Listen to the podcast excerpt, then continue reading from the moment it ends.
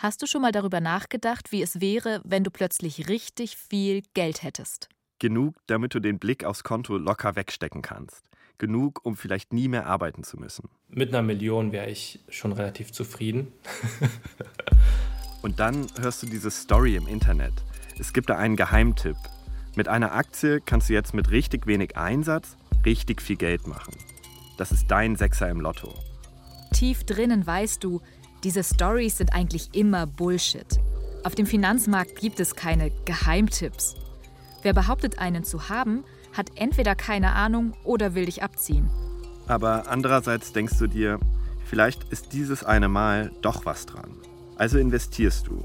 Und weil es sich lohnen soll, gleich ein paar tausend Euro. In dem Moment, als ich die Maustaste gedrückt habe, war das schon, als würde man vom Zehnerturm springen im Freibad.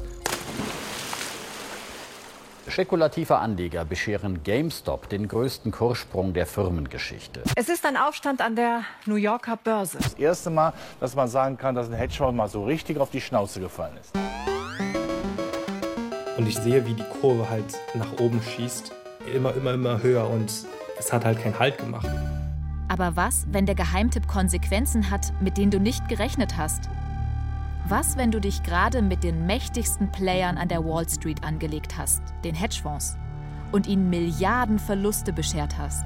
Die sind jetzt richtig sauer und ihnen ist jedes Mittel recht, ihr Geld wieder zurückzuholen. Und plötzlich geht es nicht mehr nur um Geld, sondern um viel, viel mehr. Es wurde einfach verboten. Da hat man eben schon so dieses mulmige Gefühl von, wir haben hier es mit Mächten zu tun. Das ist schon nicht mehr lustig. Ich bin Ruben Schaar. Und ich bin Katharina Kört. In unserem Podcast erzählen wir eine der abgefahrensten Börsenstories des Internetzeitalters. Die GameStop-Geschichte. Wie ein paar Nerds sich auf Social Media verabreden, sich mit der Wall Street und großen Hedgefonds anlegen und fast das Finanzsystem sprengen. Wir haben drei von ihnen anderthalb Jahre lang begleitet. Drei KleinanlegerInnen, die am Anfang nur Geld machen wollen, aber dann geht es ihnen um viel mehr. Und wir haben ihre Gegner besucht.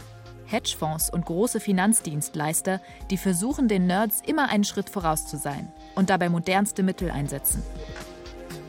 Memes und Millionen, die GameStop-Geschichte, startet am 23. September hier auf diesem Kanal, in der ARD-Audiothek und überall, wo es Podcasts gibt. Wenn ihr diesen Börsenhype nicht verpassen wollt, dann klickt am besten jetzt schon auf Abonnieren. Banker hassen diesen Podcast.